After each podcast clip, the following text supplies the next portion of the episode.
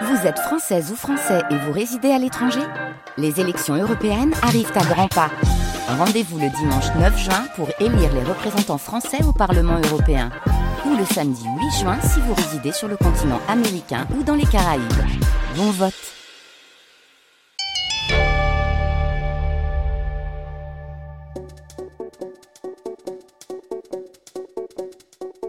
Tout a commencé un soir d'août. Je sors du dernier Mission Impossible et un peu par hasard me retrouve à dîner avec deux copines et une productrice de cinéma que je ne connais pas. On discute du film qu'on vient tous de voir et du visage de Tom Cruise qui décidément ne ressemble vraiment plus à rien. Et la productrice, fort sympathique, se marre et elle dit Ah bah ils ont dû un peu trop insister sur la passe beauty. La quoi? lui demande-t-on de concert. La passe beauty, mais vous connaissez pas la passe beauty? Eh ben non, on connaît pas, c'est quoi ce truc? Et là, elle nous explique. Eh ben, la Pass Beauty, ce sont des logiciels qui, depuis quelques années, permettent de travailler les visages, mais super finement. Aujourd'hui, plein d'actrices demandent à ce que soit inscrit dans leur contrat qu'il y aura une Pass Beauty sur le film. Alors au début c'était aux États-Unis, mais c'est devenu un vrai truc en France aussi. Et alors elle nous raconte quelques secrets du milieu, une telle qui exige systématiquement que soit modifié son nez, l'autre que soit effacée une cicatrice, etc. Bon, j'avoue que je suis un peu tombé des nues. Pas d'apprendre que les visages sont modifiés au cinéma, ça c'est pas nouveau. Mais que ce soit contractualisé, qu'il y ait des logiciels qui permettent manifestement d'automatiser le travail, alors ça, je l'ignorais. Et j'ai trouvé ça assez marrant que le cinéma qui aime tant exhiber ses prouesses techniques soit aussi peu bavard sur ces outils qui rendent les gens plus beaux. Je me suis dit que ça cachait forcément quelque chose. Pas un énorme secret, bien sûr, hein, mais sans doute une gêne. Parce que D'après ce que je comprends, ce sont avant tout les actrices qui sont concernées. Et les actrices à partir d'un certain âge, qui plus est.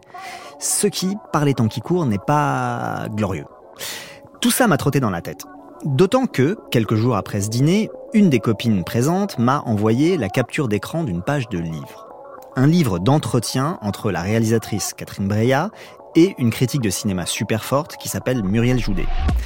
À la fin du livre, toutes les deux discutent du dernier film de Breya, sorti en 2023 et qui s'intitule L'été dernier.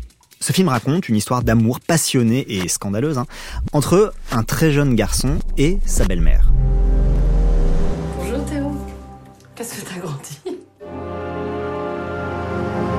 Théo va venir vivre chez nous. Ça fait un bout de temps que Pierre rêve de se rapprocher de son fils, c'est l'occasion. J'ai eu de vrais échanges avec Théo. Tu as eu une liaison avec mon fils? Tu veux pas me dire que tu l'as cru une seconde Ton fils est un monstre. Mets-toi bien ça dans la tête.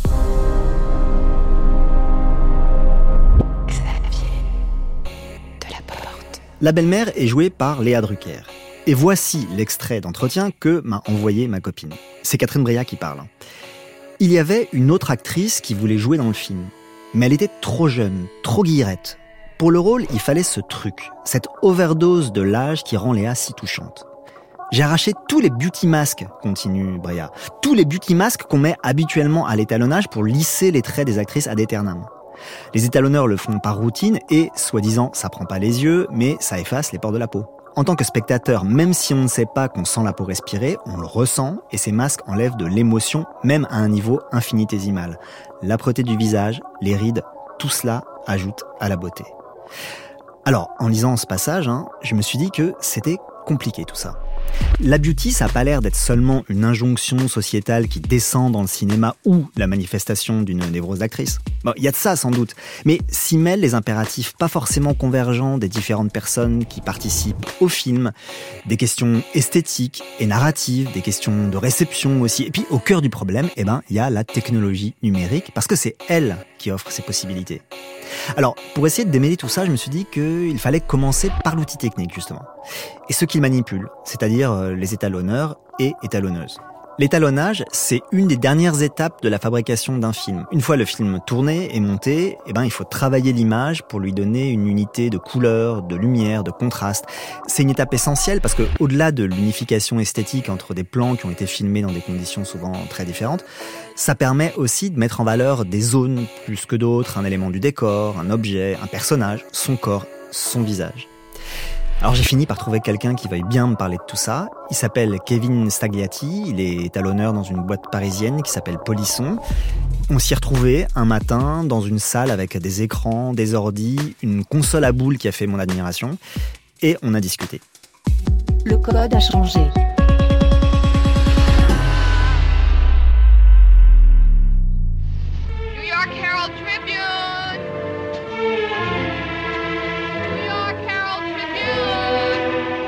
Est-ce que tu m'accompagnes, Harold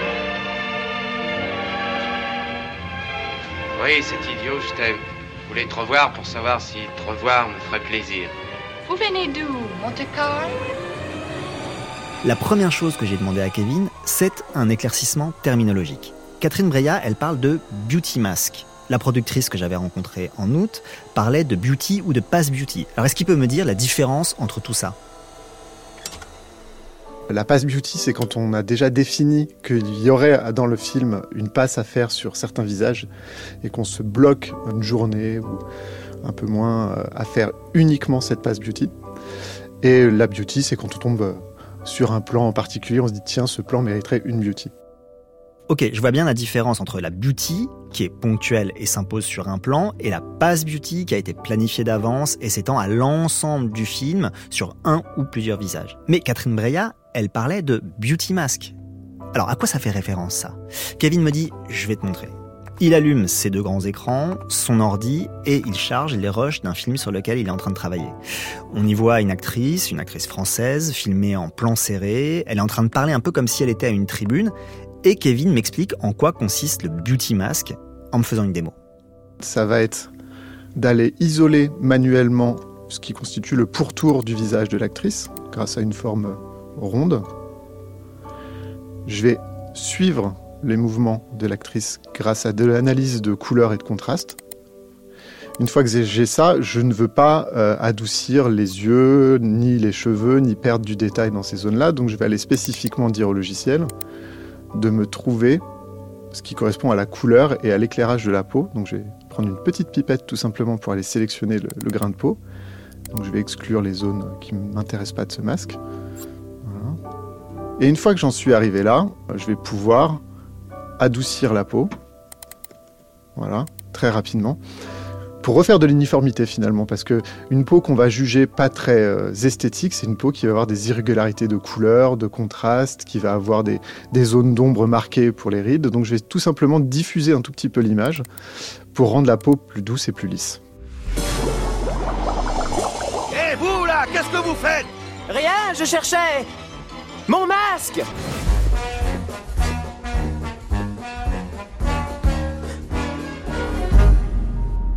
Ok, je comprends pourquoi on parle de masque, parce que cette manière dont le logiciel isole la peau pour que les corrections ne baffent pas sur d'autres éléments du visage, eh ben ça dessine en effet un masque. C'est assez étrange même.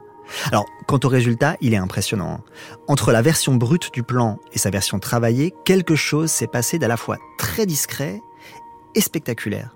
C'est pas vraiment que l'actrice a rajeuni ou est devenue plus belle, hein, c'est que sa peau a changé de forme de vie. Alors moi, j'ai pas perçu la disparition de la respiration dont parle Breya. En revanche, j'ai eu l'impression que mon œil accrochait mieux le visage de l'actrice. Et là, je comprends ce qu'on veut dire quand on explique que l'étalonnage, c'est une manière de diriger le regard du spectateur. Alors, en ce sens, je vois bien l'intérêt esthétique des beauty masks. Mais j'imagine qu'il y a un autre intérêt plus pratique. Ne plus devoir faire ça plan après plan, mais pouvoir automatiser la correction d'un plan à l'autre. Si tant est que l'éclairage soit le même, que le maquillage n'ait pas changé, etc., je vais effectivement pouvoir reprendre ce réglage, l'appliquer sur un autre plan. Il suffira de retraquer ma forme de cercle autour du visage pour suivre les nouveaux mouvements de l'actrice et je pourrais appliquer les mêmes corrections. Donc c'est hyper rapide. C'est assez rapide, mais il y a encore plus rapide. Alors là, je crée au montage un sublime effet de suspense en laissant la voix de Kevin en l'air. Ah, il y a plus rapide. Alors il faut imaginer Kevin cliquer quelque part sur son écran, de nouvelles fenêtres s'ouvrent, des curseurs apparaissent, on ne sait pas du tout à quoi ils servent, et Kevin se lance dans une nouvelle démo. Avec les, nouveaux outils, on va pouvoir faire de l'analyse faciale pour par la suite avoir la décomposition du visage sous les doigts. Donc là, le logiciel est en train de définir euh, les endroits où se situent les yeux, le nez, la bouche, le tour du visage, et en train d'analyser image par image les mouvements du visage. On voit que c'est quand même assez précis, puisqu'on voit en temps réel la représentation euh, de son tracking en trois dimensions. Ça, c'est un outil de tracking qui va extraire du visage les zones qui sont les zones, disons, je sais pas, problématiques, quoi. Tout à fait. Non seulement il va nous extraire les zones, nous les mettre sous les doigts, mais il va nous proposer directement des outils pour pouvoir adoucir les zones et pouvoir retirer des défauts de peau. Mais est-ce qu'ils sont déjà paramétrés? Est-ce qu'il est te fait la correction automatiquement ou juste il te dit il y a cette zone et il y a l'outil? Non, il ne t'applique pas tout de suite les correctifs. Il y a les, curseurs qui sont prêts.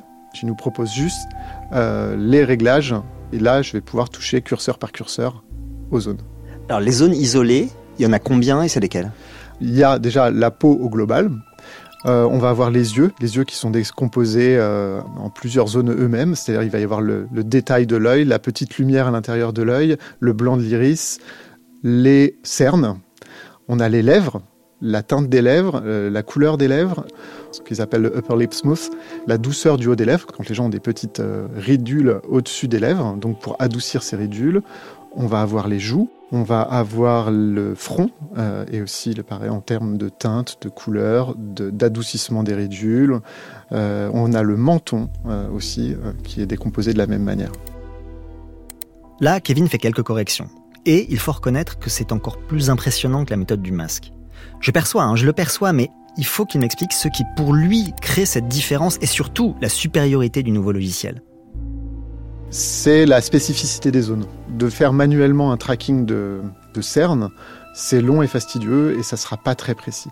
Avec cette analyse faciale, vraiment, on arrive à, là, si je fais euh, une correction rapide sur les cernes, même s'il n'y en a pas beaucoup, voilà, on voit tout de suite que c'est assez précis, que ça se positionne bien sous les yeux, malgré le fait que l'actrice soit de trois quarts, si j'avais dû le faire à la main et que l'actrice se soit tournée d'un coup, bah, j'aurais perdu mon masque, j'aurais dû le reprendre, l'annuler, etc. Là, il comprend tout de suite que l'actrice s'est retournée. Et en trois clics, j'ai isolé les cernes et ça va suivre pendant tout le long du plan. Une fois que mes pré-réglages sont faits zone par zone, il suffira de prendre ce plugin, cet outil, de le coller sur un autre plan et de réanalyser le visage et il appliquera les mêmes types de corrections. Tu me trouves laide. J'en étais sûre, j'en étais sûre. Quoi? Non. Non. Bah, on dirait. Ouais, c'est assez dingue. Que le logiciel puisse appliquer des corrections aussi précises en les adaptant au mouvement du visage, au changement d'état de la lumière, c'est quand même une performance technique remarquable. On voit bien comment, avec un outil comme ça, la passe beauty peut ne prendre qu'une journée pour la totalité d'un film. Hein. Or, gagner du temps, c'est pas du tout trivial. Parce que dans la post-production, le temps, c'est de l'argent. Pour donner une idée, une journée d'étalonnage, c'est en gros entre 1500 et 2000 euros. Dans la post-prod, il y a des trucs qu'on ne fait pas, pas parce qu'ils sont impossibles, mais juste parce qu'ils coûtent trop cher. Et il y a des choses qu'on fait juste parce qu'elles sont efficaces tout en étant rapides et pas chères. C'est peut-être à ça que pensait Breya quand elle disait un peu méchamment que les étalonneurs faisaient de la beauty par routine. Évidemment, tout ça c'est possible parce que le programme repose sur une technologie balèze à base d'intelligence artificielle. Mais d'ailleurs, est-ce que Kevin, il sait vraiment comment fonctionne le logiciel? On n'a jamais la recette cachée euh, derrière les algorithmes. En revanche, ce qui nous laisse transparaître de cet outil, c'est qu'on voit qu'avec des points de tracking au niveau des sourcils, des yeux, de l'arête du nez et des tracés de la bouche, il est capable de recréer un modèle tridimensionnel du visage et de décomposer ces parties. Donc j'imagine que cette intelligence artificielle a en base de données un certain nombre de morphotypes de visage pour en soustraire des caractéristiques et les traquer tout au long d'un mouvement. C'est les mêmes systèmes de tracking que les systèmes de vidéosurveillance, etc. Ça, ça obéit à la même logique. Oui, c'est la même. D'ailleurs, on voit euh, c'est sur cette fameuse représentation du tracking que ça ressemble beaucoup à toutes les émissions euh, qu'on a pu voir de petits points comme ça qui se déplacent tout au long d'un visage pour en analyser ses caractéristiques. Oui, ça, ça y ressemble beaucoup. Donc je pense que c'est basé sur les mêmes algorithmes.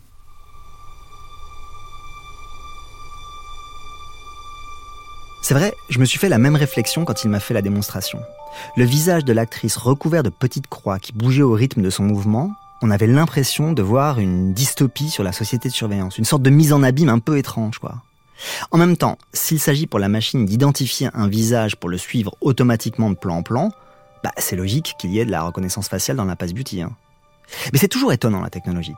Que le même programme puisse servir à installer une société de surveillance et à fabriquer du beau c'est quand même paradoxal.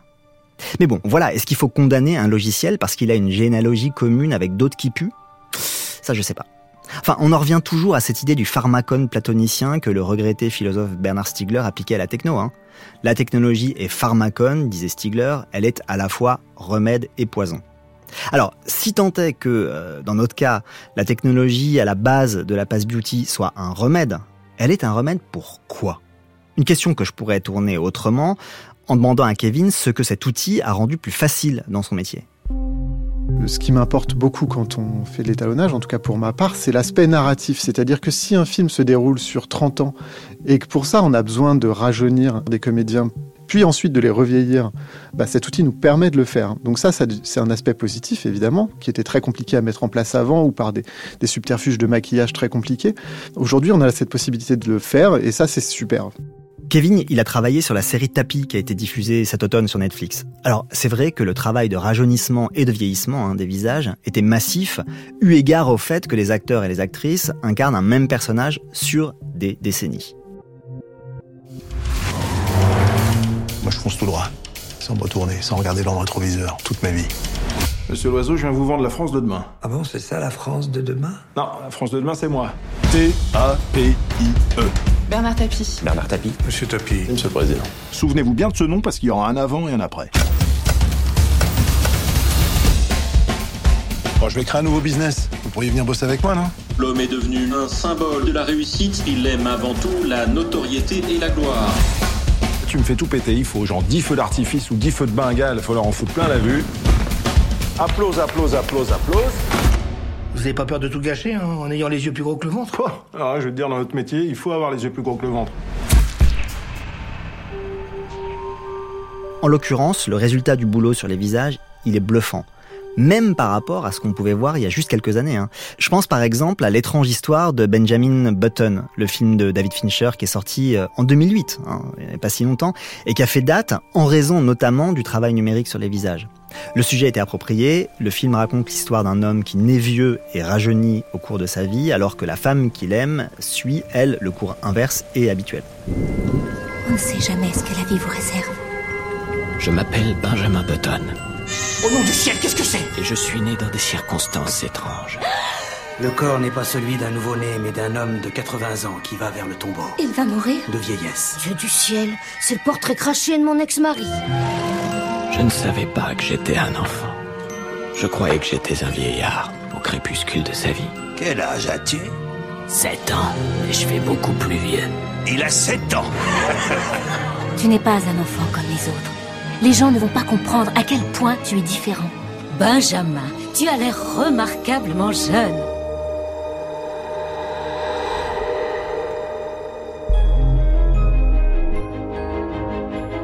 Le film de Fincher, il a reçu de multiples récompenses, dont un Oscar des meilleurs effets visuels. Récompense pour ce travail de vieillissement et de rajeunissement. Et franchement, quand on le revoit aujourd'hui, ben, ça tient pas mal la route. hein. Mais c'est quand même moins précis que ce qu'on peut faire de nos jours. Et puis surtout, ça avait demandé à l'époque un boulot de dingue, depuis le maquillage jusqu'à la post-prod, qui avait sans doute coûté une fortune. Normal. 2008, c'était un autre état du numérique. L'IA notamment n'en était pas du tout au niveau de performance où elle est aujourd'hui. Mais il y a aussi une différence de fond.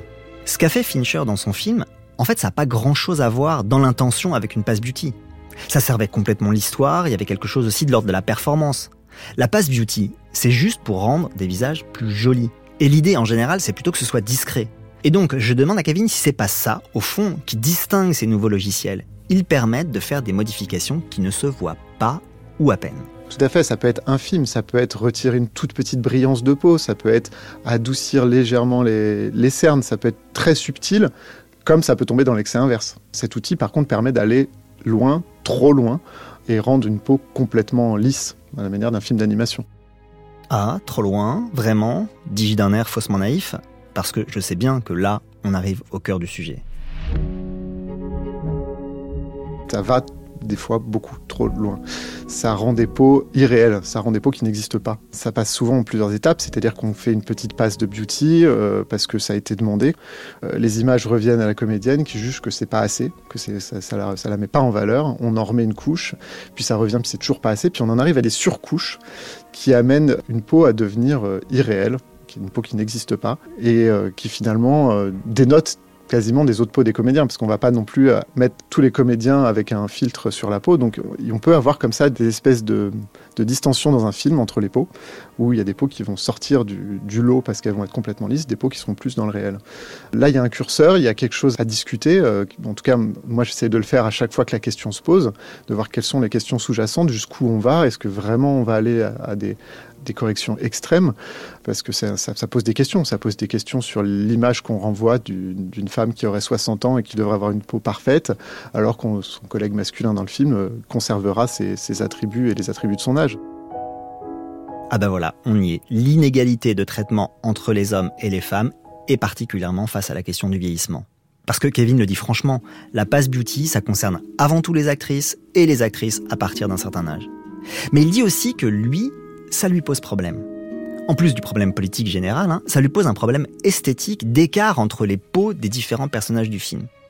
Je note là que Kevin ne correspond pas du tout à l'image que donnait Catherine Breillat des étalonneurs dans l'entretien que je citais tout à l'heure. Hein.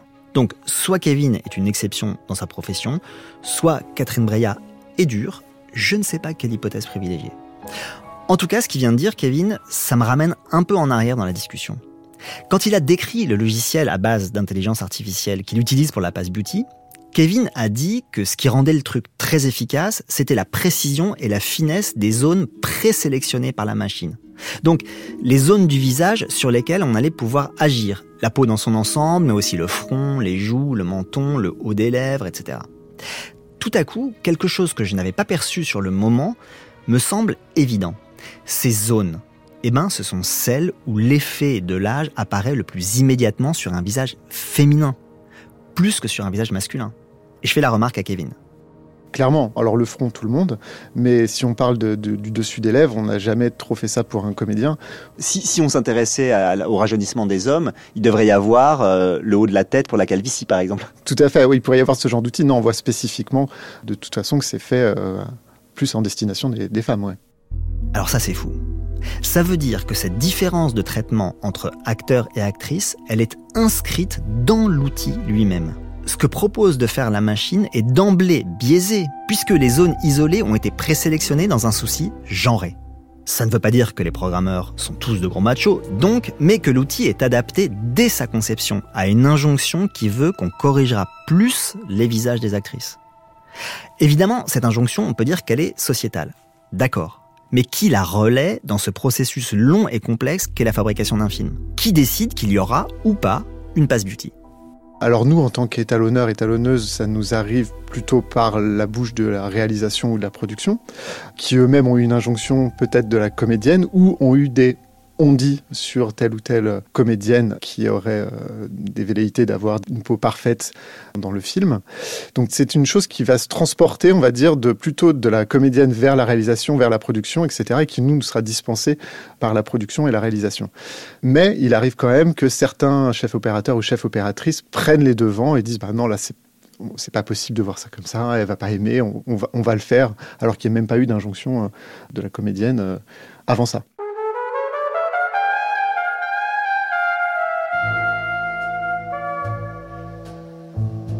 Je trouve très symptomatique la dilution de l'injonction.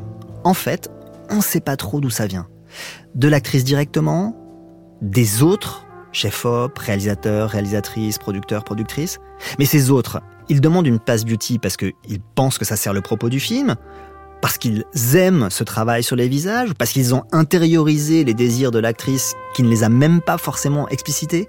Tiens, d'ailleurs, il y a un chaînon qu'on a oublié dans tout ça. Les agents. Est-ce qu'ils ont un rôle dans cette histoire? Les agents peuvent jouer, oui, effectivement. Il y a quand même une notion euh, dans la passe beauty qui est que euh, si euh, une comédienne n'apparaît pas comme belle, il y a des risques qu'elle ait moins de contrats par la suite. Oula, dit comme ça, c'est violent. Hein. Mais bon, c'est sans doute la réalité crue. On ne peut pas dire que le monde du cinéma français ait brillé ces derniers temps par son progressisme. Du César attribué à Polanski alors qu'il est accusé de viol sur mineur à la levée de bouclier pour défendre Depardieu, on a l'impression que le patriarcat cinématographique a encore de beaux jours devant lui. Puisqu'on est dans la cruauté, alors plongeons-y gaiement. Est-ce que la passe beauty se limite au rajeunissement ou, comme me l'avait raconté la productrice après Mission Impossible, est-ce que certaines demandent des corrections systématiques et précises de ce qu'elles considèrent sur leur visage comme un défaut, leur nez ou je sais pas quoi d'autre? Oui, tout à fait. Alors la peau, c'est quand même la question centrale. La peau et les rides. Maintenant, il y a des euh, complexes euh, qui vont être des petits euh, aspects physiques comme un creux dans le nez, une fossette un peu trop marquée, des choses comme ça, qui vont être au cœur de toutes les attentions. Et donc il y, a dans le milieu des actrices qui sont connues pour des corrections comme ça, qui vont se reproduire de film en film. Oui, oui, il y a une comédienne qui fait systématiquement, en tout cas, attention à son nez, à la manière dont il est éclairé pour éviter de creuser des zones. Et si ça a été, euh, entre guillemets, mal géré au tournage ou dans des conditions qui rendent impossible le masquage de cette petite ombre, on va euh, améliorer les choses par la suite en, en post-production à l'étalonnage. Par discrétion, je n'ai pas demandé de qui il s'agissait, je le jure, je ne le sais pas. Mais là, une question se pose. Est-ce que ce travail sur le visage est objectivé par un contrat? Est-ce qu'il est défini contractuellement que l'actrice peut regarder les résultats de l'étalonnage et demander du travail sur certains plans? Nous, on n'a jamais les choses formalisées pour nous avec, euh, j'en sais rien, ça pourrait être des, pourcentages de dérive de peau, des pourcentages de défauts ou des choses comme ça qu'on devrait respecter à l'étalonnage. On a juste des indications qu'il faudra faire attention à certaines choses. Donc, on suppose qu'il y a effectivement des choses contractualisées sur le droit de regard, sur le on doit, nous, organiser des projections parfois spécifiques pour euh, certaines comédiennes pour qu'elles se voient. On n'a jamais l'aspect contractuel des choses. Ok, donc la question du contrat reste floue, mais il y a un engouement, ça c'est sûr, et des demandes précises. Donc j'aimerais savoir si ces demandes précises reposent sur une connaissance de ce que l'outil peut faire. Alors je suis pas sûr que les euh, comédiennes soient conscientes des outils techniques précis que l'on utilise. En revanche, euh, elle voit toutes des films, et elle voit toutes des peaux de gens qu'elle connaisse, qu'elle côtoie peut-être dans la réalité. Et s'il y a eu un cap franchi sur une actrice qui va avoir d'un seul coup une peau incroyable dans un film, euh, alors que peut-être ces deux personnes se connaissent dans la réalité, enfin, elle va forcément savoir que la possibilité existe. Et que donc, pourquoi elle n'en bénéficierait pas sur son film Il n'y a pas longtemps, j'ai vu une bande-annonce sur un film euh, sociétal, un film dit du cinéma du réel, très engagé, où euh, la peau de l'actrice principale était euh, fantomatique. C'est-à-dire, quand je dis fantomatique, il n'y avait plus une seule zone d'ombre. Elle brillait de toutes parts, il n'y avait plus de, saturation, plus de rougeur, plus rien du tout. Et là, on, peut montrer la, bande-annonce à tout un chacun, et même le grand public verra le, le trop. C'est intéressant ça. En effet, dans certains films, avec certaines actrices, sur certains plans, le procédé se voit on n'est plus dans la petite correction discrète, mais dans le trop, comme dirait Kevin. Et là, une question se pose. On peut comprendre ce qui pousse l'actrice à faire ça. La comparaison avec les autres, mentionnée par Kevin, c'est sans doute une piste. Hein. Mais pourquoi les spectateurs n'ont pas l'air plus gênés que ça?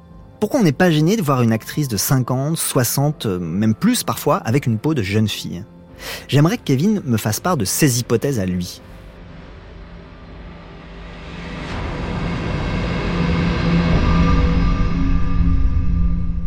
Ça vient de, plusieurs étapes, c'est-à-dire qu'effectivement, on a quand même cet aspect culturel où euh, les femmes ont quand même l'injonction de pas de, pas trop vieillir. Dès qu'on a pu arranger quoi que ce soit dans la photographie, dans le cinéma 35 mm, sur des couvertures de magazines, on l'a fait. Ensuite, on a mis aux gens des outils numériques dans les mains comme nos smartphones et les réseaux sociaux qui nous mettent d'emblée la possibilité d'adjoindre des filtres et on a poussé de plus en plus le curseur sur ces outils numériques jusqu'à avoir des posts sur des visages Instagram qui soient euh, incroyables. Et finalement, on est baigné dans une euh, culture numérique, une culture de l'image, où les peaux tendent de plus en plus vers ça. Je dis ça en, mesurant un petit peu mes propos, c'est-à-dire qu'aujourd'hui on, commence à avoir cette conscience collective du fait que c'est allé trop loin. Et au moins c'est une question à chaque début d'étalonnage, je pense même dans la photographie, même dans la publicité, on commence à se dire peut-être que là il faut arrêter. Donc ça devient une question. Et en soi ça progresse. Veux-tu voir, ma reine Miroir magique au mur, qui a beauté parfaite et pure? Décris-la moi. Apprends-moi son nom. Lèvres rouges comme la rose, cheveux noirs comme l'ébène, teint blanc comme la neige. Blanche-Neige.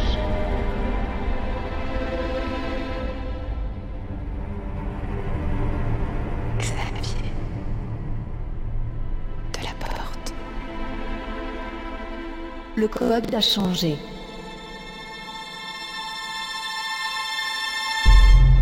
Alors oui, en un sens, ça progresse. Entre les photos de mode qui revendiquent de ne pas être photoshopées, les critiques de films qui vont insister sur le fait que enfin dans ce film les actrices sont filmées telles qu'elles sont, et puis les questionnements dont parle Kevin à l'intérieur du monde du cinéma, oui, sans doute, il y a un progrès. Et ce progrès, il est lié évidemment à une remise en cause plus vaste de la place allouée aux femmes dans la société, de l'inégalité entre les hommes et les femmes face au etc., etc. Mais quelle est la portée de cette réflexion collective si par ailleurs ont été mis à disposition des outils qui permettent à tout un chacun de se faire des beauty parce que Kevin a raison, quiconque fréquente Instagram ou TikTok leur marque. On y voit beaucoup, beaucoup de visages qui sont filtrés, qui sont modifiés. Alors évidemment, ça, ça crée une forme d'habitude qui change le niveau d'acceptabilité générale du travail sur les visages au cinéma. Je veux dire, ce serait quand même bizarre d'exiger des actrices qu'elles soient naturelles, alors qu'on peut tous avoir une peau qui n'existe pas, comme dirait Kevin, et qu'on voit pas mal de gens ne pas résister à cette tentation. Alors il s'est même passé un truc assez hallucinant avec les premiers modèles des iPhone XS et XX Max. C'était en 2018 les utilisateurs se sont aperçus que Apple avait intégré dans la fonction selfie des filtres automatiques qu'on ne pouvait pas retirer. Une sorte de beauty imposée par le téléphone lui-même, quoi. Et ce qui est intéressant dans cette histoire, c'est que les gens se sont agacés. Et même, euh, il y a eu un hashtag euh, Beautygate qui est apparu sur Twitter. Alors Apple a répondu que c'était pas une beauty à proprement parler, mais une correction automatique des imperfections qui apparaissaient nécessairement en gros plan à cause de la qualité de l'image. Mais bon, ils allaient travailler à tout ça pour que ce soit moins apparent. Peut-être que cette marche arrière d'Apple, c'est un des signes du progrès dont parle Kevin. Donc, ok pour le progrès. Ok pour le fait que ça se discute à l'intérieur du monde du cinéma. Mais je me pose quand même une question. Comment on peut progresser collectivement si on ne sait pas que la passe beauty existe et qu'on ne sait pas non plus qu'elle concerne à la louche plus d'un tiers des films aujourd'hui? Parce que moi, depuis août, j'ai posé la question à plein de gens. Et si tout le monde se doute bien qu'on peut travailler des visages, personne ne connaissait l'existence de la passe beauty. Donc j'aimerais savoir ce que Kevin pense de cette ignorance. Bah, je l'ai un peu découvert euh, grâce à toi parce que pour moi c'était quelque chose qui était connu effectivement, on savait. Mais le fait que tu me fasses me rendre compte que ça soit insidieux rend le truc problématique. Parce que si c'est insidieux, ça veut dire que c'est pas fait dans la tête des gens et que ces gens ont naturellement cette peau-là. Ce qui les place en, position un peu délicate quand ils veulent se comparer. Euh, donc le fait que ça soit euh, invisible, insidieux, etc., euh, tord encore un peu plus la réalité, en tout cas le sentiment de réalité qu'on a dans les films et la, et la comparaison qu'on fait de notre peau avec ces gens-là. Si on ne le sait pas, c'est encore plus dangereux, je pense. Dangereux, le mot est fort, mais je vois bien ce que veut dire Kevin. La question de la comparaison qu'il soulève, c'est en effet un problème. D'autant qu'on ne peut pas être certain que ça va s'arrêter là. D'ailleurs, en écho à la prise de conscience dont Kevin parle dans le milieu d'étalonnage, est-ce qu'il observe que les éditeurs de ces logiciels se calment un peu sur les fonctionnalités qu'ils mettent à disposition? Non, l'outil est en perpétuelle évolution et je pense que le but des gens qui sont derrière l'outil, c'est proposer encore plus de choses. Ils sont pas là pour se freiner, clairement, et ils sont pas là pour nous freiner non plus. Ils sont là pour offrir des possibilités. On pourrait très bien imaginer qu'on puisse faire du remplacement facial, de pouvoir dire bah, j'ai analysé ton visage, j'en ai décomposé toutes les parties. Si tu me donnes ton visage d'il y a 20 ans, bah, je le remplace. On pourrait en arriver là. Aujourd'hui, ça se fait déjà, mais il faut passer par des sociétés euh, d'effets spéciaux spécialisées qui coûtent cher, ou c'est au plan par plan, c'est payé à la seconde. Mais si demain cet outil devient de plus en plus performant, on peut très bien imaginer remplacer le visage de quelqu'un.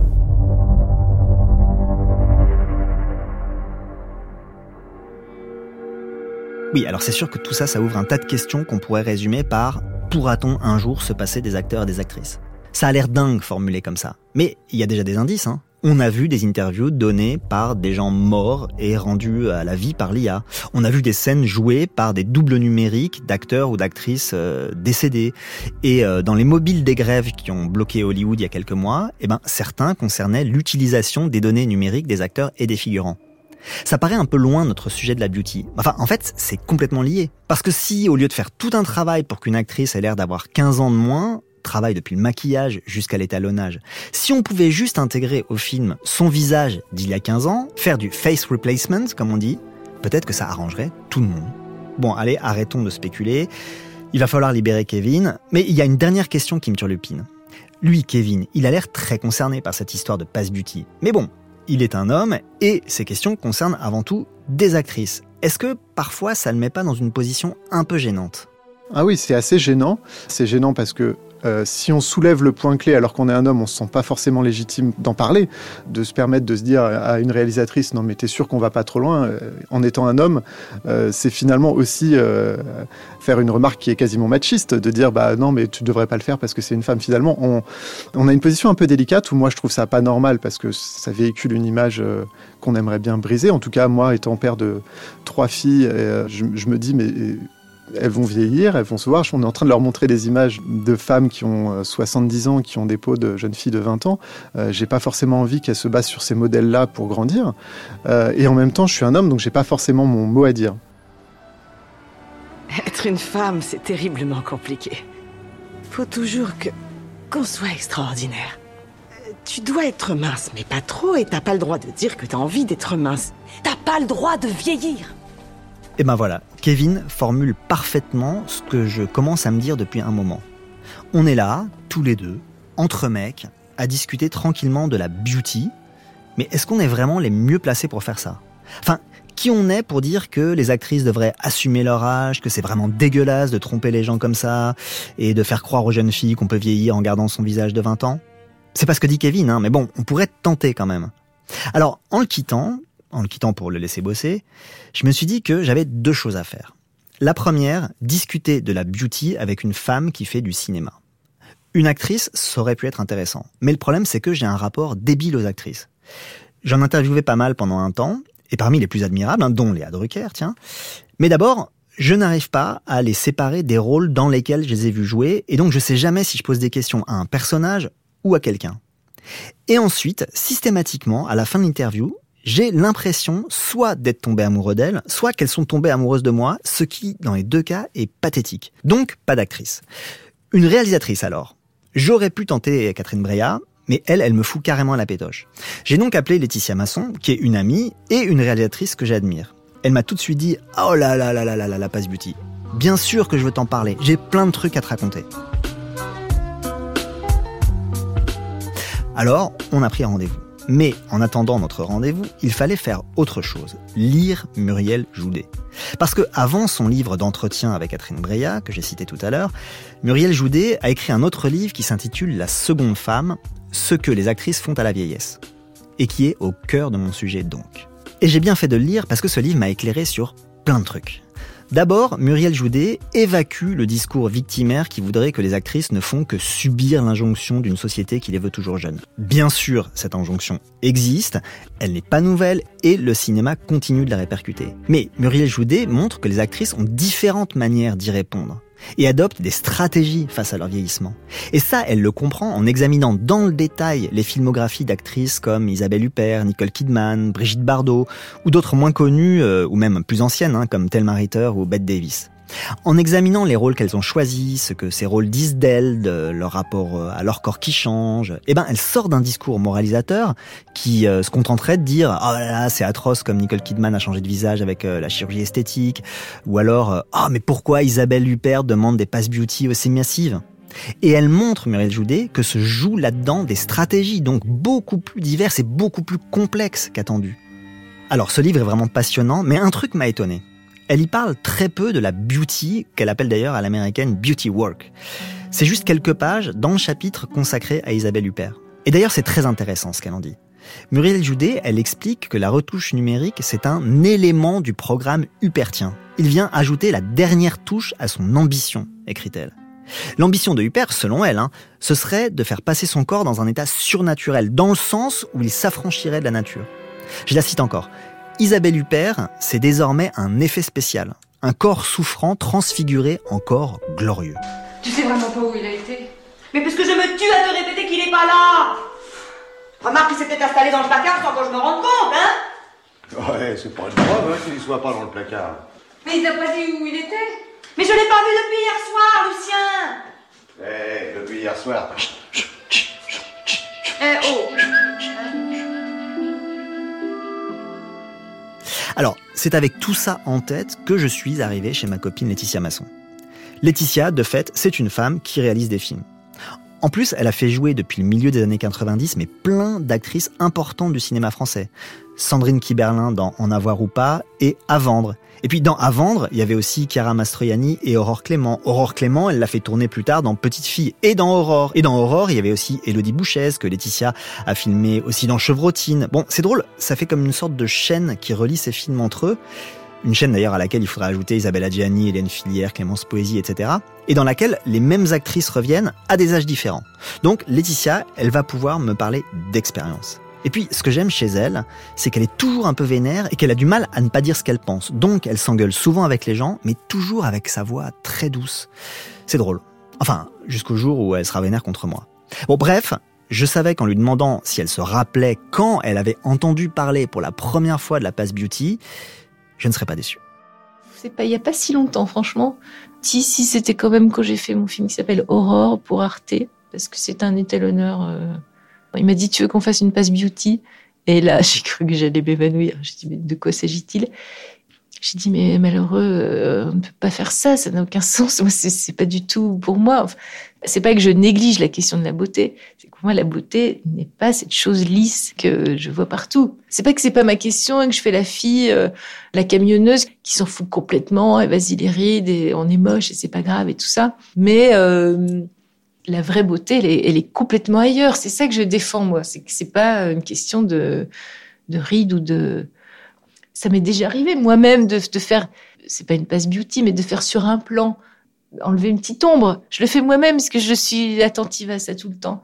Mais une chose est de le faire pour le film, une chose est de le faire par folie, euh, par angoisse, quoi. Ok, mais quand elle parle d'angoisse, Laetitia, elle parle de l'angoisse de qui? Des producteurs, des acteurs Une injonction des actrices et une injonction commerciale. Tu as une grande actrice qui est angoissée sur son âge, mais que c'est elle qui ramène l'argent. Bah, le producteur te dit, bah, tu feras tout comme elle veut. Et du coup, c'est maintenant dans les contrats que l'actrice a le droit d'avoir son avis à donner sur euh, l'état final du film. Donc ça veut dire qu'elle a le droit de venir à l'étalonnage et que dans son contrat, c'est marqué qu'il y aura certainement des plans modifiés. Ok, donc là, Laetitia confirme le caractère contractuel de la Pass Beauty. Et elle confirme aussi l'entremêlement des injonctions commerciales et personnelles. Mais justement, à quelle angoisse Laetitia relie-t-elle cette nécessité des actrices de s'assurer par contrat qu'un travail de beauty sera fait sur leur visage? Est-ce que c'est la nécessité de correspondre à un canon de beauté en général? Ou est-ce que c'est vraiment l'âge qui génère l'angoisse? Je pense que c'est vraiment l'âge c'est vraiment quand elle passe un âge où là on sait que bon ben voilà c'est marqué dessus, il n'y a plus d'ambiguïté.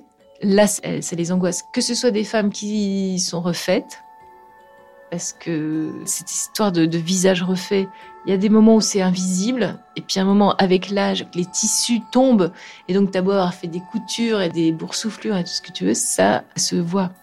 Et la même chose avec quelqu'un qui est pas refait. Déjà, ça les angoisse, les filles qui se sont pas fait refaire. Du coup, elles se disent, bah, ça se voit, etc., etc. Et en plus, bah, c'est moins facile de prendre des, gens plus vieux en photo. C'est pas si facile, c'est pas et des trucs tu peux pas les enlever. C'est comme ça. Il y a vraiment tout un âge, je pense que jusqu'à, je dirais 45 ans, ça va. Les structures de visage font que si tu t'entretiens, je sais pas ça passe, tu sais pas, c'est flou. T'as as 10 ans de plus, 10 ans de moins, c'est pas la question. Il y a un moment, bah, c'est plus négociable je pense que cette période-là dans la vie d'une actrice, c'est difficile. Là, j'allais rétorquer à Laetitia que, ok, elle comprend, mais que bon, malgré tout, elle n'est pas actrice et que sa compréhension, elle reste donc théorique. Mais là, pouf, elle a enchaîné d'elle-même sans que j'ai rien eu à dire. Moi, ça m'est arrivé de faire un tout petit peu l'actrice. Je vois ma tête, je me dis, au secours, c'est quoi cette fille? Mais euh, je m'en suis remise euh, au metteur en scène on se met dans les mains de quelqu'un, euh, on lui fait confiance ou pas. Dès lors où on lui fait confiance, on se dit si c'est ça ce qu'il voulait, c'est qu'il sait ce qu'il fait. Et je ne suis pas cette image, je ne suis pas ce personnage. Je suis comme je suis dans la. Je dis pas que ça fait pas un petit frisson, surtout quand on a mon âge et que on se dit mais dis donc, je pensais pas que j'avais autant de cheveux blancs, etc. C'est un questionnement qu'on aura avec soi-même. Mais euh, les actrices regardent pas le film, elles se regardent elles-mêmes. Dit comme ça, ça n'a pas l'air très sympa. Mais pourquoi les actrices font-elles ça? Et d'ailleurs, sont-elles les seules à le faire? Dans La Seconde Femme, toujours, hein, Muriel Joudet cite un très très beau texte de John Berger, qui était à la fois écrivain, scénariste et critique d'art. Alors je cite quelques lignes parce qu'elles sont éclairantes. Naître femme, écrit Berger, c'est naître à l'intérieur d'un espace restreint et délimité sous la garde des hommes. La présence sociale des femmes, c'est le résultat de leur ingéniosité à vivre sous cette tutelle à l'intérieur d'un espace aussi limité. Le prix à payer a été la dissociation de leur être. Une femme doit se surveiller sans cesse l'image qu'elle donne d'elle-même l'accompagne presque toujours. Lorsqu'elle traverse une pièce ou pleure la mort de son père, elle ne peut pas ne pas se voir en train de marcher ou de pleurer. Depuis sa plus tendre enfance, on lui a appris et on l'a obligée à se surveiller sans cesse. Les hommes regardent les femmes, alors que les femmes s'observent en train d'être regardées. Cela détermine non seulement les relations entre les hommes et les femmes, mais également les relations de la femme à l'égard d'elle-même. Et là encore, Berger, il parle des femmes en général. Mais si on applique ça aux actrices, ah bah alors là, on obtient une sorte de mise au carré, quoi. Puisque les actrices, elles peuvent se regarder sur l'écran, être regardées. Alors là, j'aimerais savoir deux choses. Est-ce que Laetitia confirme tout ça? Et comment, en conséquence, elle s'y prend dans son travail de réalisatrice? C'est normal qu'il y ait un narcissisme, c'est normal qu'il y ait une envie de plaire, c'est normal qu'il y ait un rapport à l'image, mais on est complètement instrumentalisé quand on est acteur. On est habillé, on est filmé, on est oh, mets-toi là, fais ci, fais ça, dis ça. Accepter de faire ça, ça fragilise énormément. Et donc, je vois bien où est la fragilité. Je suis la première à regarder un visage, à bien dire, je fais plein d'essais avant de faire le film. Regarde à droite, regarde à gauche, avec la chef-op, on se prend la tête. Ok, ce visage, c'est comme ça qu'il va falloir l'aborder. Attention à ça, attention à ça, attention à ça. Après, ben, on, y va, quoi. Comme c'est un des trucs qui m'intéresse, que je, suis vraiment une fille d'image, je ne veux pas qu'on m'emmerde sur cette question parce que si, si j'arrive à ce résultat-là, c'est que ça a été pensé, j'ai fait au mieux. Le plan, je ne le monte pas s'il n'est pas beau. Je ne le monte pas. Tu es une actrice qui se met comme ça, un peu double menton, j'enlève. Donc c'est pour ça que je n'accorde pas de marge parce que j'estime que mon propre fil de fille sur les filles, très attentive à tout ça, qui connaît par cœur tous les magazines, qui disent, hein, ça peut pas passer. Si c'est passé, c'est que j'estime que dans le mouvement ou dans le film, à ce moment-là, c'est que c'était ça. Voilà, donc Laetitia refuse la passe beauty parce qu'elle estime avoir pris toutes les précautions en amont depuis les essais avec sa chef-op, etc. Mais manifestement, ça l'a pas empêché d'avoir euh, été confrontée, pour un de ses films notamment, à des réactions très dures de la part de certaines actrices avec lesquelles elle avait tourné. Alors qu'est-ce qui s'est passé quand elle a dû faire face à ces réclamations? J'ai eu des gros, gros problèmes. J'ai refusé de modifier des plans. En fait, ce qui me fascinait, c'est que elles étaient sublimes. Tout le monde disait qu'elles étaient sublimes. On a regardé bien chaque plan et tout. On ne voyait pas de quoi elles nous parlaient. À part le visage tel qu'il est. Je veux dire, à un moment, on ne peut pas transformer, même en numérique. Ça se voit. Peut-être pas pour le commun des mortels, mais si on connaît bien un visage, c'est-à-dire, comme on les connaît pas, ces actrices, on ne le voit pas. Mais si on les connaît, parce qu'on les a filmées, on les a vues le matin euh, au réveil et tout, c'est évident. Si tu vois ta fiancée, euh, qu'elle te montre une photo d'elle trafiquée, tu vas le voir. Donc, adossé à ce principe que ça se voit, Laetitia a tenu bon, quitte à affronter des ruptures qui ont été à la fois professionnelles et parfois amicales. Hein. Mais ce que j'aimerais savoir, c'est comment elle justifie ça auprès des actrices et puis auprès d'elle-même aussi. Comment elle justifie de tenir bon? Et ce qui est intéressant, c'est que son argument principal, c'est de dire que le souci de la beauté, elle l'a depuis le début du long processus qu'est la fabrication de son film, bien avant la correction numérique. Je suis particulièrement attentive au costume. J'habille un personnage, mais en fonction de la morphologie de mon actrice. Et, même par rapport à l'image, au visage et tout. En fait, le truc aussi de, l'outil numérique, c'est que ça arrive vraiment à la fin de l'image, de la fabrication de l'image. Donc on peut corriger une chose qui est très très partiel, qui est vraiment les rides, les joues. Le cinéma, c'est en mouvement. Donc, ce qui est assez génial par rapport à la photo, c'est qu'à un moment, dans un axe, c'est pas terrible, mais hop, le personnage bouge et ça, se modifie. Donc, ce qu'on regarde, c'est, pour moi, c'est un personnage. Si on regarde le visage de la fille, voir si elle a une ride, c'est que le film euh, est pas bon. C'est ce que moi je leur dis. Je leur dis, mais attends, si tu crois que pour ces quatre plans, les gens vont se dire, ouais, ben là, euh, une telle, euh, elle a vieilli ou je sais pas quoi, ça n'a aucun sens. C'est-à-dire, élargis ton point de vue. On regarde un personnage, on ne te regarde pas toi. Mais c'est difficile de dire ça à quelqu'un qui pense qu'on ne le regarde que lui. Oui, là on en revient à ce problème du miroir que le film tend aux acteurs et aux actrices. Mais justement, je me pose une question. un acteur ou une actrice qui se voit aujourd'hui sur un écran. Est-ce qu'il voit la même chose qu'il y a encore quelques années? Enfin, je veux dire, les caméras ont changé, l'image est plus la même, et il y a peut-être plus de motifs d'inquiétude aujourd'hui pour quelqu'un qui pense qu'on ne regarde que lui. Et Laetitia confirme. Un des gros gros défauts du numérique, c'est qu'il voit mieux que l'œil, il voit plus précisément que l'œil. Comme si on regardait un visage à la loupe, plus ça va, plus les 4K, les 8K, les 500K. Comme quand tu regardes sur ton iPhone, tu fais une photo de nuit, tu vois mieux qu'à l'œil. Ben, c'est pareil sur un visage. Donc là où tu vois toi un visage, parce que tu regardes un ensemble en mouvement, ben, tu vois les pores de la peau et tout. Donc voilà, l'acteur et l'actrice qui ne regardent pas un ensemble, mais qui se regardent eux-mêmes, ils ont plus de raisons de s'inquiéter aujourd'hui. L'image numérique leur balance tous leurs défauts en pleine gueule. À y réfléchir, c'est assez fou. Hein. Ça voudrait dire que c'est la précision de l'image numérique qui crée en bout de course la nécessité d'une modification, d'une atténuation et donc de la passe beauty. La technique crée la nécessité de la technique. Mais est-ce que c'est juste la nécessité de corriger une image trop nette ou trop précise? Ou est-ce que c'est parce qu'aujourd'hui, bah, on est devenu plus sensible à cette question de la beauté qu'on l'était auparavant? Je pose la question à Laetitia. Cette question de la beauté, elle a toujours été en jeu dans le cinéma, enfin dans l'image. Alors sur la pellicule, on pouvait moins travailler qu'avec le numérique. Un étalonneur, par exemple, il travaillait euh, sur l'image globale et même sur des séquences. On ne pouvait pas aller si loin qu'un visage. Mais par contre, on pouvait travailler ça avant sur les, et on mettait des filtres sur les objectifs, des bas de soie comme ça pour euh, adoucir le visage des actrices. Ok, qu'on ait toujours été soucieux de la beauté des actrices, qu'on ait toujours trouvé des subterfuges pour atténuer les défauts de peau, pour leur fabriquer des visages qu'on considérait plus beaux, ça je sais. Même si je connaissais pas le truc du bas de soie et que d'ailleurs je trouve ça assez cocasse. Hein. Ok, c'est une vieille question, et c'est une question technique. Mais bon, quand même, il me semble que ce dont on parle depuis le début, l'intelligence artificielle, les logiciels de tracking, etc., c'est quand même d'un autre niveau. Est-ce que ça pose pas des problèmes particuliers? Le problème qu'a amené le numérique, c'est qu'en fait, il y a une telle facilité maintenant à modifier l'image, mais pas seulement les visages, le ciel, une ombre. Ça s'inscrit dans un, un problème global de rapport au réel, en fait, entre le réel et la représentation. Euh, c'est comme, euh, d'ailleurs, ce que les gens disent au cinéma, mais les gens ils vont pas au cinéma pour voir leur vie, ils y vont pour rêver. Alors c'est quoi ce rêve?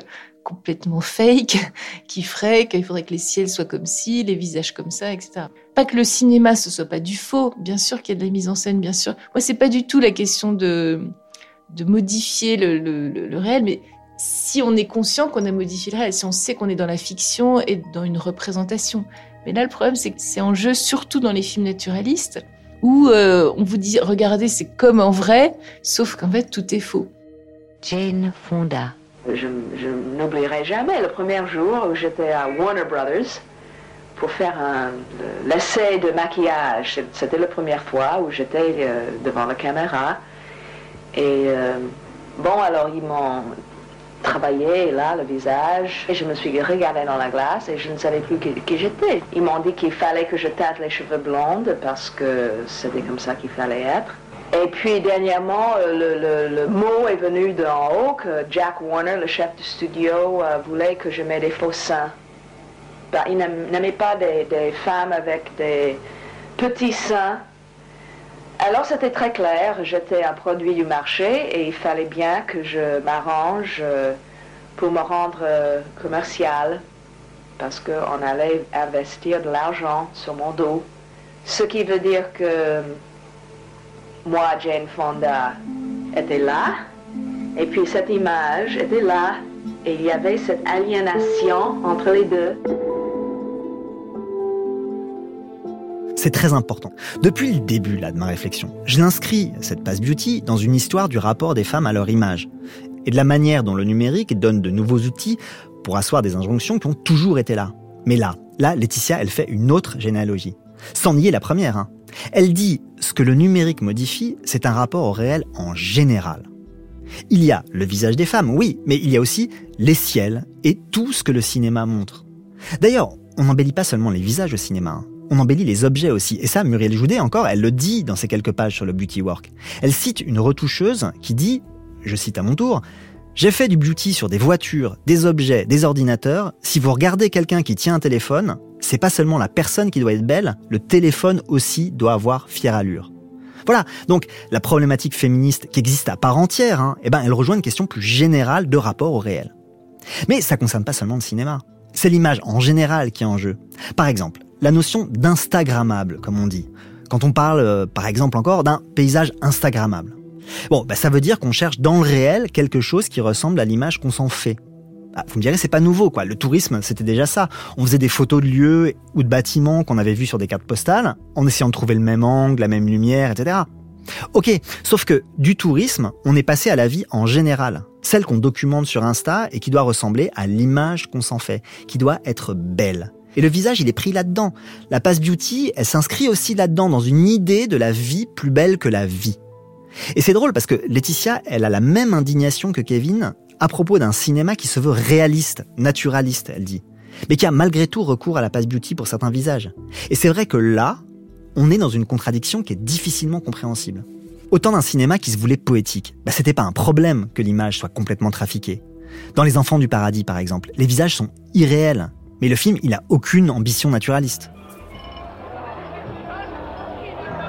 Ah, vous avez souri. Ne dites pas non, vous avez souri. Ah, c'est merveilleux. La vie est belle.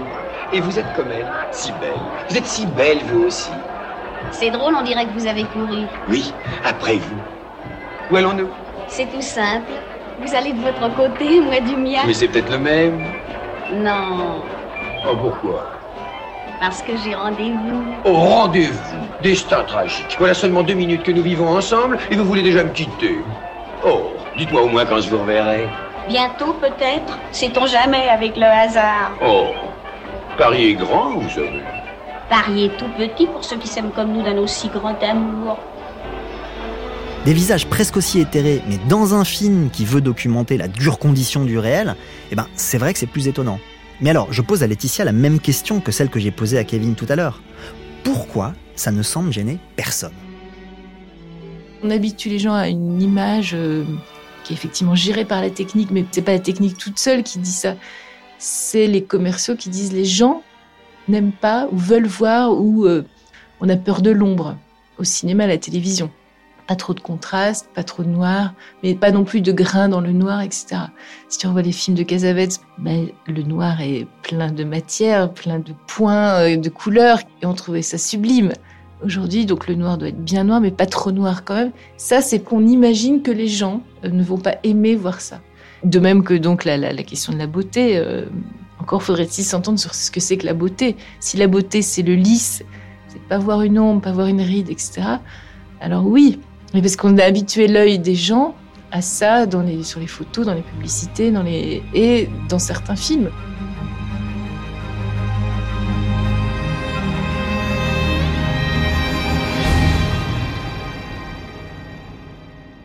Donc, c'est notre regard qui fabrique la nécessité de la passe beauty. On s'est fait à cette idée de la beauté, en tout cas de la beauté des actrices au cinéma. Alors bien sûr, il faudrait interroger la construction de ce regard. Si on est de droite, on considère que ce sont les individus qui en sont responsables, qu'ils ont mauvais goût et que si ça leur va pas, bah, ils ont qu'à aller voir d'autres films. Si on est de gauche, on dira que c'est le système qui est responsable et dans le système, on mettra euh, le fonctionnement de l'industrie du cinéma, la culture marchandisée, le capitalisme, etc. Mais moi, je m'interroge sur une autre responsabilité, celle de la personne qui réalise le film. Comment la réalisatrice qu'est Laetitia conçoit sa responsabilité face aux possibilités offertes par ces logiciels? Comme les, techniques euh, changent très vite, on n'a pas vu le truc changer. Moi, j'ai bien vu qu'au début du numérique, les talonnages, on comprenait plus parce qu'en fait, tu tournes une boule, tu sais plus si tu joues sur la lumière, sur le contraste, sur la couleur, alors qu'avant, on savait que ça, c'était sur la lumière, ça, c'était les couleurs. Maintenant, c'est tout mélangé. En plus, maintenant, on peut sélectionner des zones. Donc, un type comme moi, une fille comme moi, qui a d'autres chats à fouetter, parce que c'est ça qui est gênant dans le métier de, de metteur en scène, mais t'as plein de paramètres, t'as as de l'humain, t'as de la technique, etc. La technique évolue tellement vite que tu suis pas forcément les trucs. Donc, le, le talonneur te dit, bah, c'est comme ça. Tu te dis, bah oui, c'est comme ça. En fait, on peut pas modifier. Bah oui, c'est les limites de la technique. En fait, le truc qui est dément, c'est que la technique devient de plus en plus sans limite. Moi, je trouve ça pas effrayant, c'est génial mais si on peut en jouer en toute conscience et en toute euh, morale de l'œuvre, pas morale dans l'absolu. Qu'est-ce que tu es en train de raconter? Comment tu veux le raconter? Qu'est-ce que tu es en train de dire du réel? Qu'est-ce que tu es en train de dire des femmes? Qu'est-ce que tu es en train de montrer des femmes? Moi, c'est pour ça que je refuse quand elles veulent euh, euh, modifier des trucs de, de soi-disant beauté et que je ne vois pas de quoi elles me parlent. parce que je trouve que par rapport au personnage que j'ai essayé de défendre dans l'œuvre que j'ai essayé de faire, ça n'a pas de sens. Enfin, certains cinéastes ont compris que cette histoire de coiffure, maquillage, etc., de beauty, de trucs, c'était en train de prendre des proportions et qu'il fallait vraiment contrôler le, la chose et que ça faisait partie de notre travail de représentation du monde. Voilà, au fond, c'est une question morale. De la morale de l'œuvre, comme dit Laetitia. Alors, dit comme ça, ça paraît relativement simple. Mais le problème, c'est qu'il n'y a rien de plus compliqué que les questions morales, même artistiques. D'où la conclusion à laquelle j'en arrive. Que les femmes dans le cinéma, c'est une question ancienne et compliquée. Qu'on ne peut pas examiner cette question sans examiner la question du rôle que les sociétés assignent aux femmes, autre question ancienne et compliquée. Que les relations entre les professions qui fabriquent un film ne sont pas simples que le rapport qu'entretient le cinéma avec le réel est très complexe, que la passe beauty engage tout ça en même temps, et qu'elle se fait aujourd'hui avec un logiciel qui coûte 300 balles pour une licence à vie, soit presque rien. Merci beaucoup à Kevin Stagliati et à Polisson pour l'accueil et le temps. Un grand merci à Laetitia Masson.